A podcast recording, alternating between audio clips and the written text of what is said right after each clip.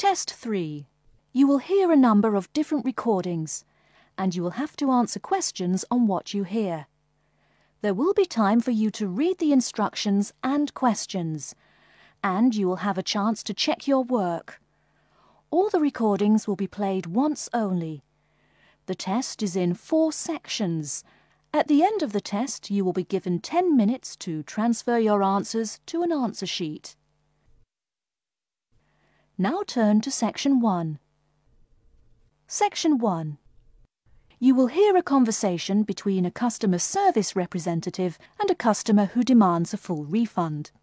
First, you have some time to look at questions 1 to 4.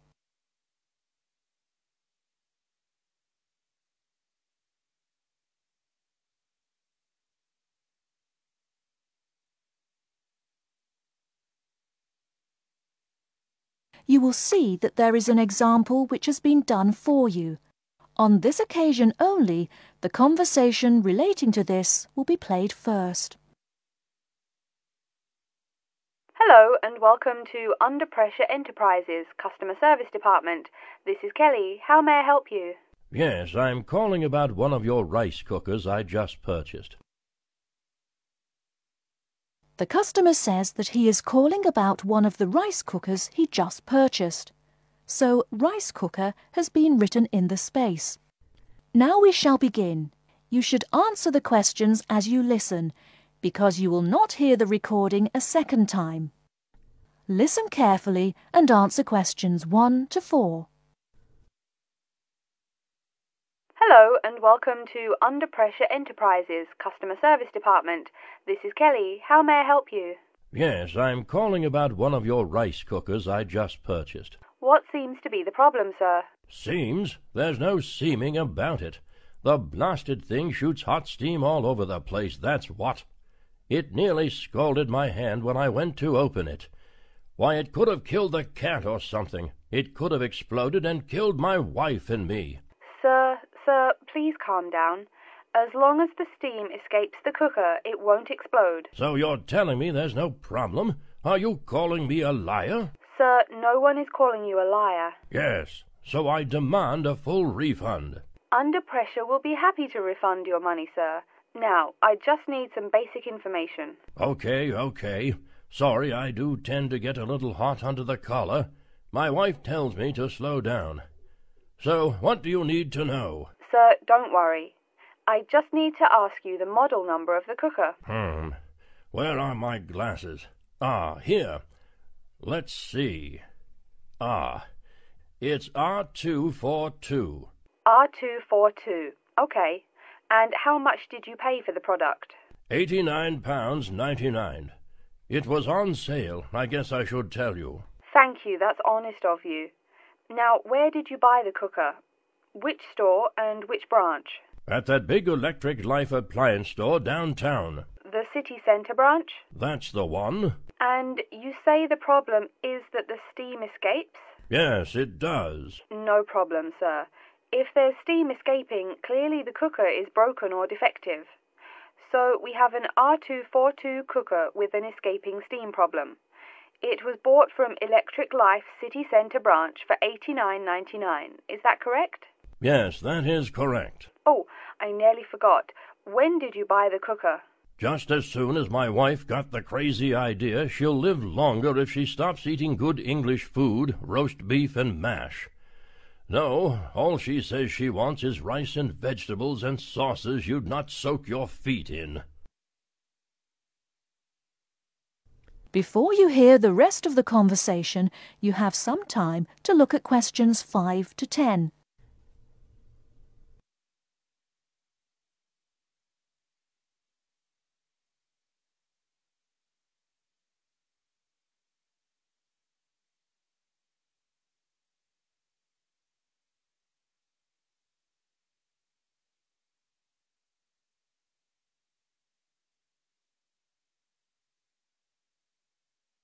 Now listen and answer questions 5 to 10. Sir, sir, when did you buy it? Oh, there I go again.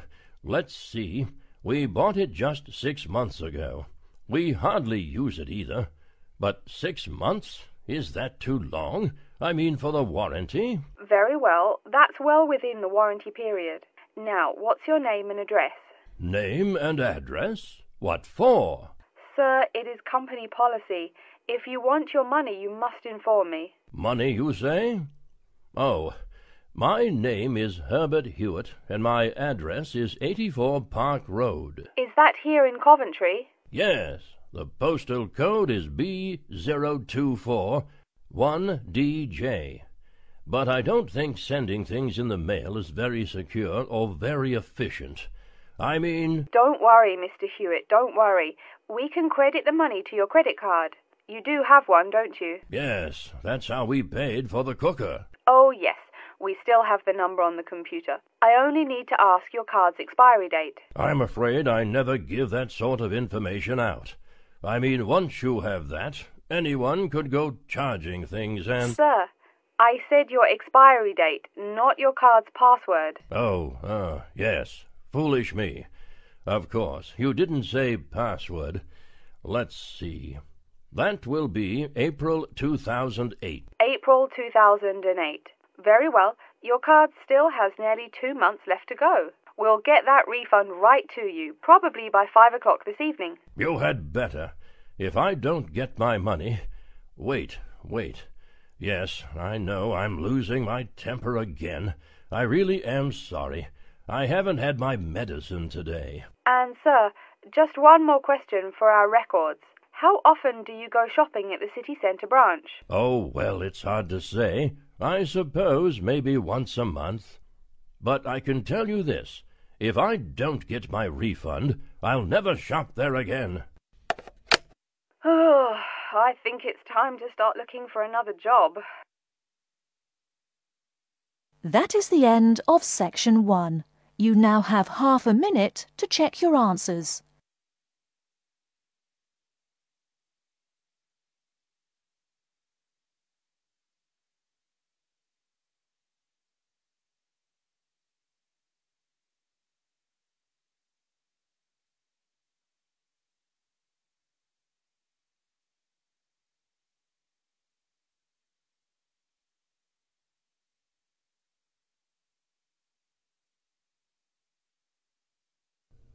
Now turn to section two.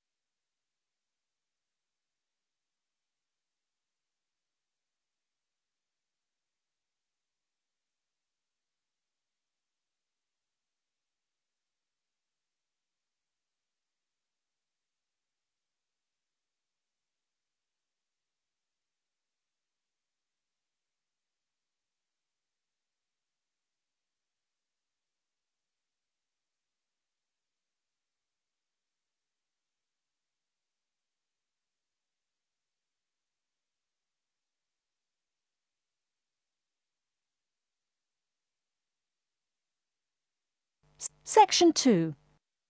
You hear a talk by a counsellor from the University of New South Wales who will introduce some useful facilities and services on the campus. First, you have some time to look at questions 11 to 15.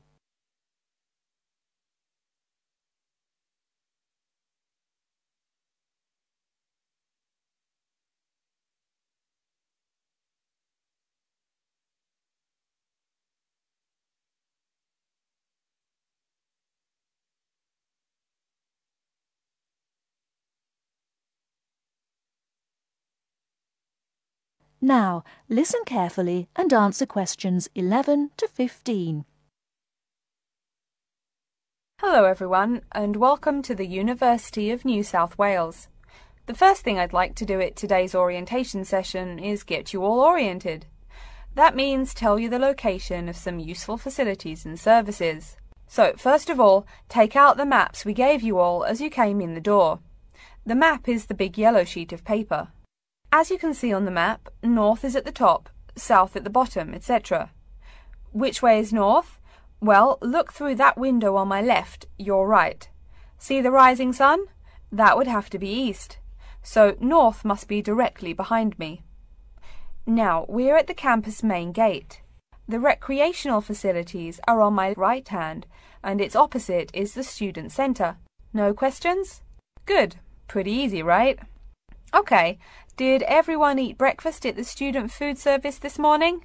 Was the food good? Yes, yes, I am joking. I've eaten there too. So, after a meal like that, you must be eager to go to a doctor, right? well, I have good news for you. The Student Health Centre is located about half a kilometre straight north of here. Look on your maps.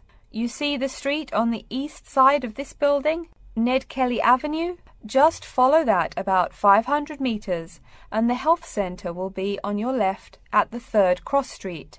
Now, I know you all just got here, so you must be wondering how to tell your folks you've arrived safely, how much you miss the dog, and how you already need more money. If you don't have an iPhone, you probably are wondering where to find a computer.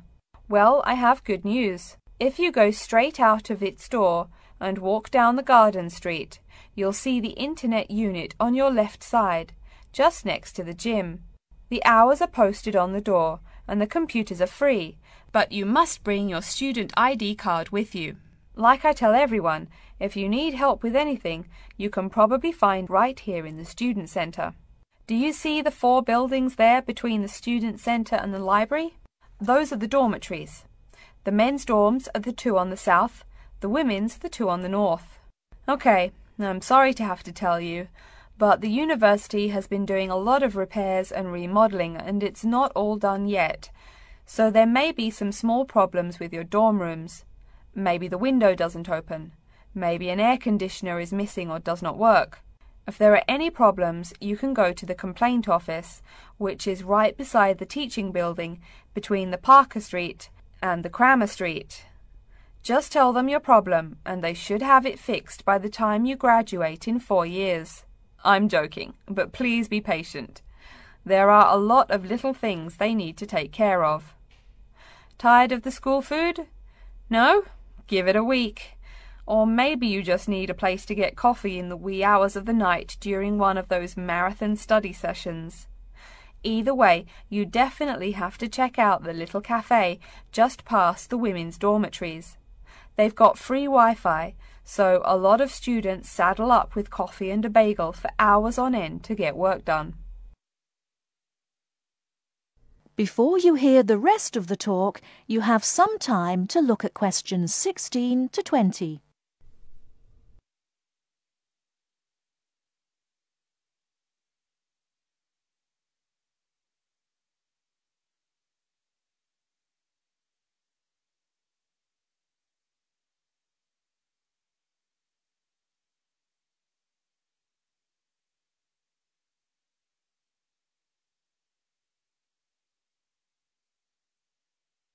Now listen and answer questions 16 to 20. As for the dorm rooms, I have some bad news and some good news. The bad news is the rooms are small and you'll probably be sharing space with at least three other students. The good news is that each room has its own bathroom. What's good about sharing a bathroom with three strangers? Hmm, good question. Okay, call it bad news and worse news. Hey, maybe try this for good news. Each dorm has a kitchen. If you want to make snacks or meals, you can do it there. You can buy food containers at any campus convenience store so you can store your food in the kitchen. But a word of warning you should definitely write your name on your food containers. Sad to say, there are food thieves among your fellow students. Speaking of thieves, a word about security. I mean, this is Australia, and we do get drunken bush rangers wandering onto campus. Each of you will be given a key for your dorm room. Don't lose it. You have to pay for any replacement and fill out a bunch of papers too. Red tape, huh? Your key does not work for the front door of your dorm, however. To the right of each door, there's a keypad with numbers.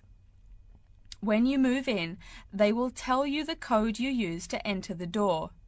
Please do not tell the code to people who do not live in the dorm. Let's see. Have I forgotten anything? Oh, yes. Most of you are not rich, correct? So when your clothes get dirty, you can't just throw them away and buy new ones. That means you have to learn to do laundry. Or, men, that means you have to hurry up and get married. If you decide to wash those clothes and not get married, there are laundries in each dorm. Where? Oh, I almost forgot to tell you. The laundry for each dorm is in the basement.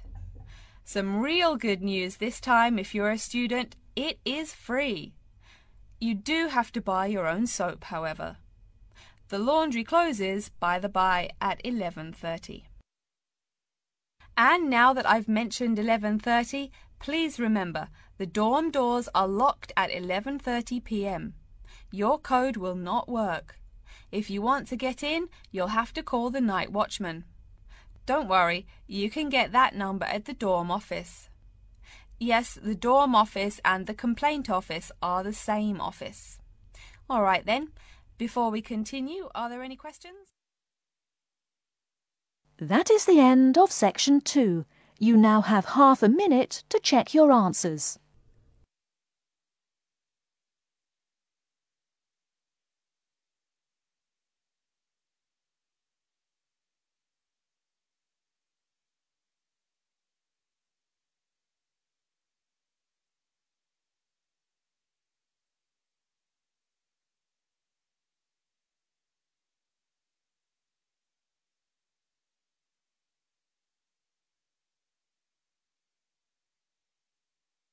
Now turn to section 3.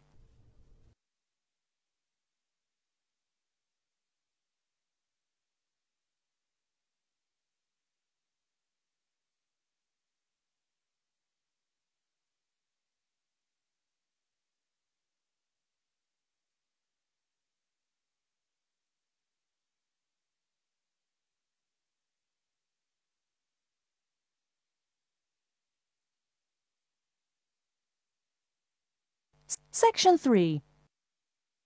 You will hear two students called Betty and Bruce talking to Professor Dundee about their own presentation. First, you have some time to look at questions 21 to 24.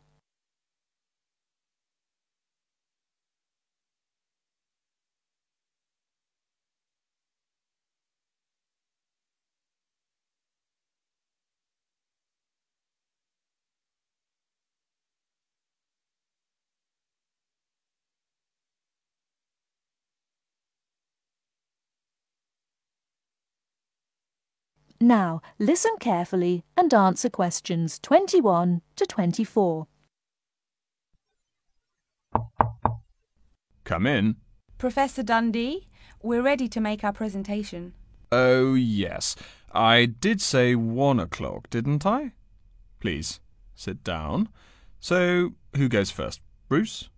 Or you, Betty? I guess I could. Bruce is always a little shy. Not after he's had a lager for lunch, eh, Bruce? Ha ha! No, Betty really should go first. Okay, well, I'm reporting on the effects of different marketing strategies on the cheese and oil markets. Different strategies obviously affect the sales volume differently. I looked at the sales in two countries, New Zealand and Colombia. And what did you find? Pray tell. Well, in New Zealand, the sales of both oil and cheese have declined pretty steadily, and in fact, the sales have decreased more quickly than the population. On the other hand, in Colombia, the volume of sales for both products has remained the same. Wait, so you said sales in New Zealand have been going down? Correct.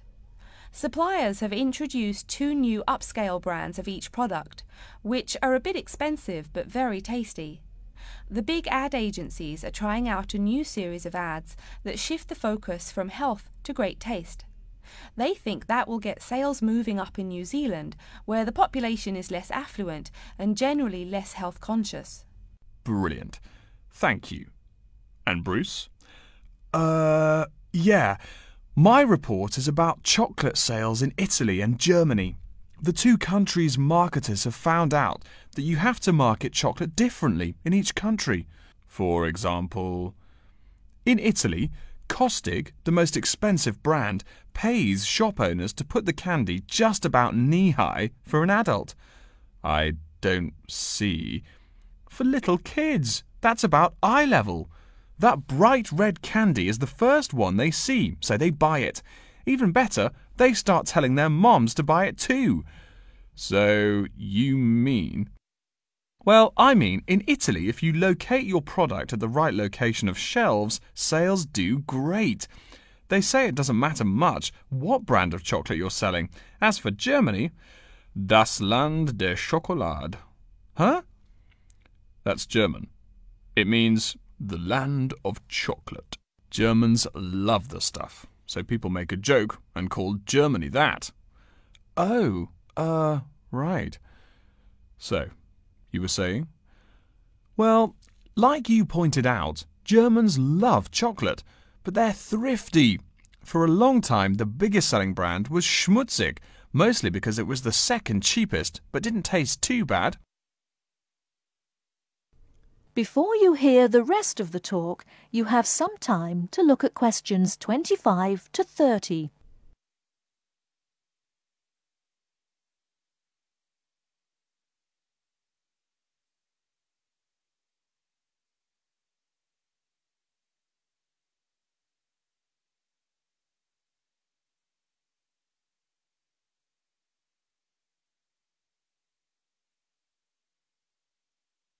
Now listen and answer questions 25 to 30.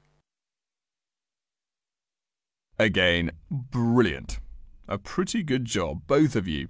Tell me, what do you plan to investigate next week? I'm especially interested in the effects of colour on sales of products, so I'll be looking at ads for cosmetics and cleaning products in the local market. You know, like the distinct orange colour of Mr. Muscle, lavatory cleaning products. And you, Bruce? I'm focusing on the effects of different containers on sales of cookies. So I'm going to look into packaging for cookies and how the materials they use will affect the image, and in turn, sales. You know, most containers are paper, but some expensive cookies come in metal boxes. The shiny metal boxes catch people's attention, and the image remains in the memory longer. Well, it sounds like you two are all set. But as always in this course, I urge you both to pay much more attention to the advertisement extensions. That's often the key. All right? Any questions for me before you go? No, I think I'm all set. Thanks. Me too. Thanks, Professor Dundee. See you later. That is the end of section 3. You now have half a minute to check your answers.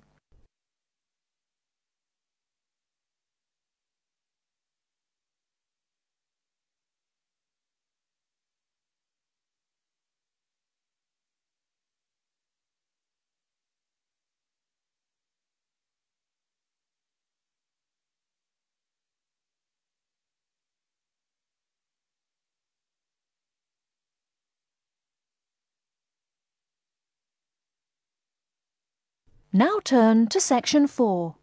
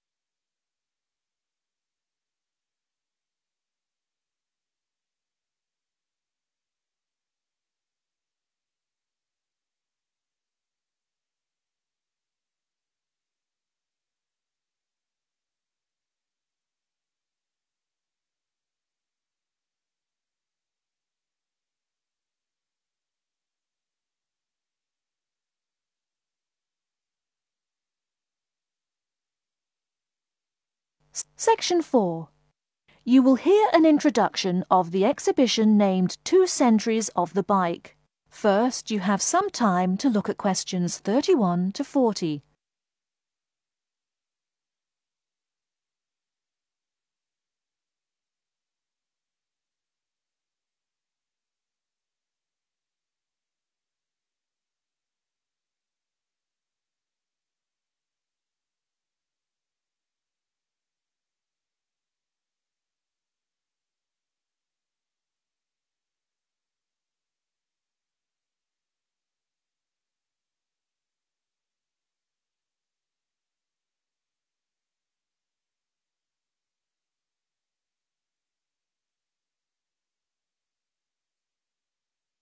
Now listen carefully and answer questions 31 to 40. Good afternoon, ladies and gentlemen. I'd like to take this opportunity to welcome you to our exhibition, Two Centuries of the Bike. Let's stroll around the exhibition, shall we? Although there were a few early efforts back in the 1700s, you didn't really see many bikes till, say, the 1830s in England. Bikes were a response to the rapid growth of cities early in the 19th century. Cities like London were getting too big to walk across. The early bike let people travel with less effort than walking. Plus, a bike was a lot cheaper than a horse. Think of it. No one invited a bike for, what, 5,000 years of human history. Why did people do it then? Probably because this was the start of the machine age. People wanted machines to do all the work. There were some drawbacks, however. For one thing, there were no pedals. You simply pushed yourself along using your feet, kind of like today's skateboard. That meant you went fairly slow, and uphill you actually worked harder, pushing that two wheeler.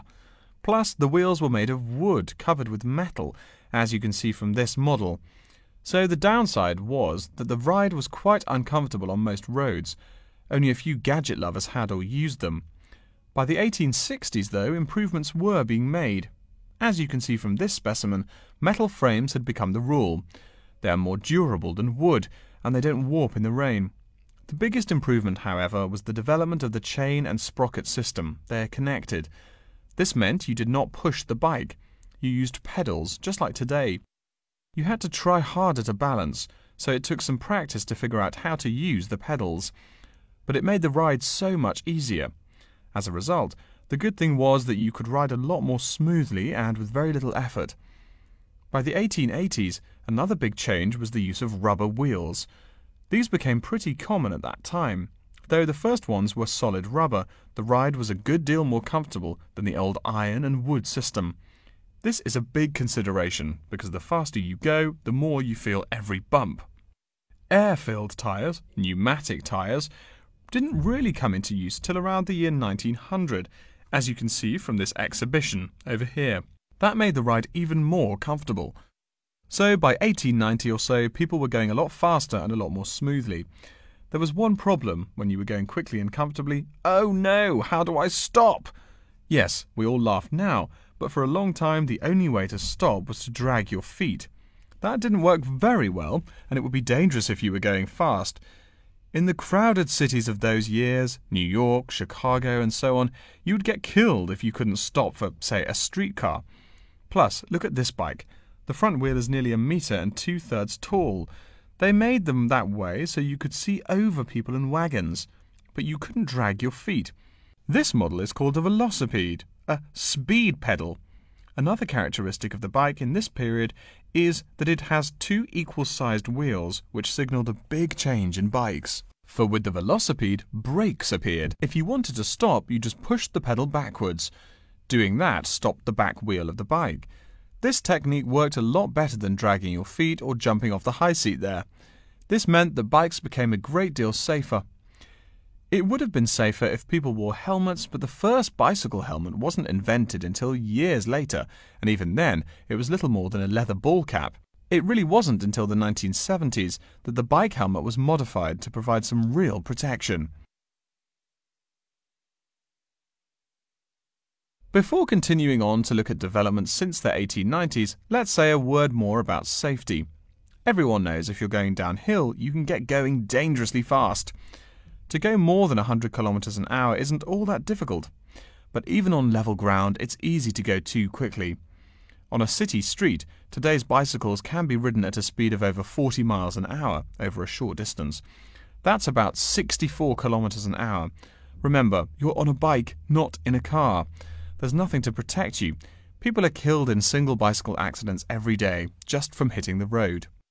A good rule to remember is if you're going faster than the cars, slow down. And please wear a helmet. Nearly one quarter of the epilepsy cases come from head injuries in accidents on bikes and motorcycles. I don't mean to scare you, but safety is everyone's business. What? Now that's a good question. Why are today's bikes so much faster? Well, it's not just that today's athletes are faster. The answer is partly mechanical. If you look closely here at the back wheel, you'll see a number of gears. Changing gears is what makes those fast speeds possible. You can shift gears depending on the terrain and how hard you wish to pedal. So you can put it on a higher gear for downhill and a lower gear for uphill travel to make it easier to climb that slope. You'll notice this gear shifting mechanism is attached to the back wheel, and when the rider shifts on the handlebar gear shifter, the chain moves to the appropriate sprocket. And, speaking of changing gears, let's look over here at our Tour de France exhibit. That is the end of section 4. You now have half a minute to check your answers.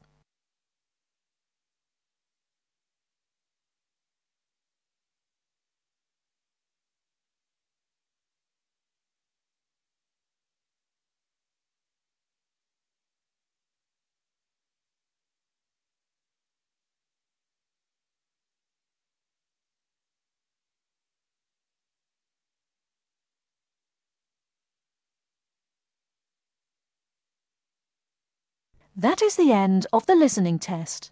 In the IELTS test, you will now have 10 minutes to transfer your answers to an answer sheet.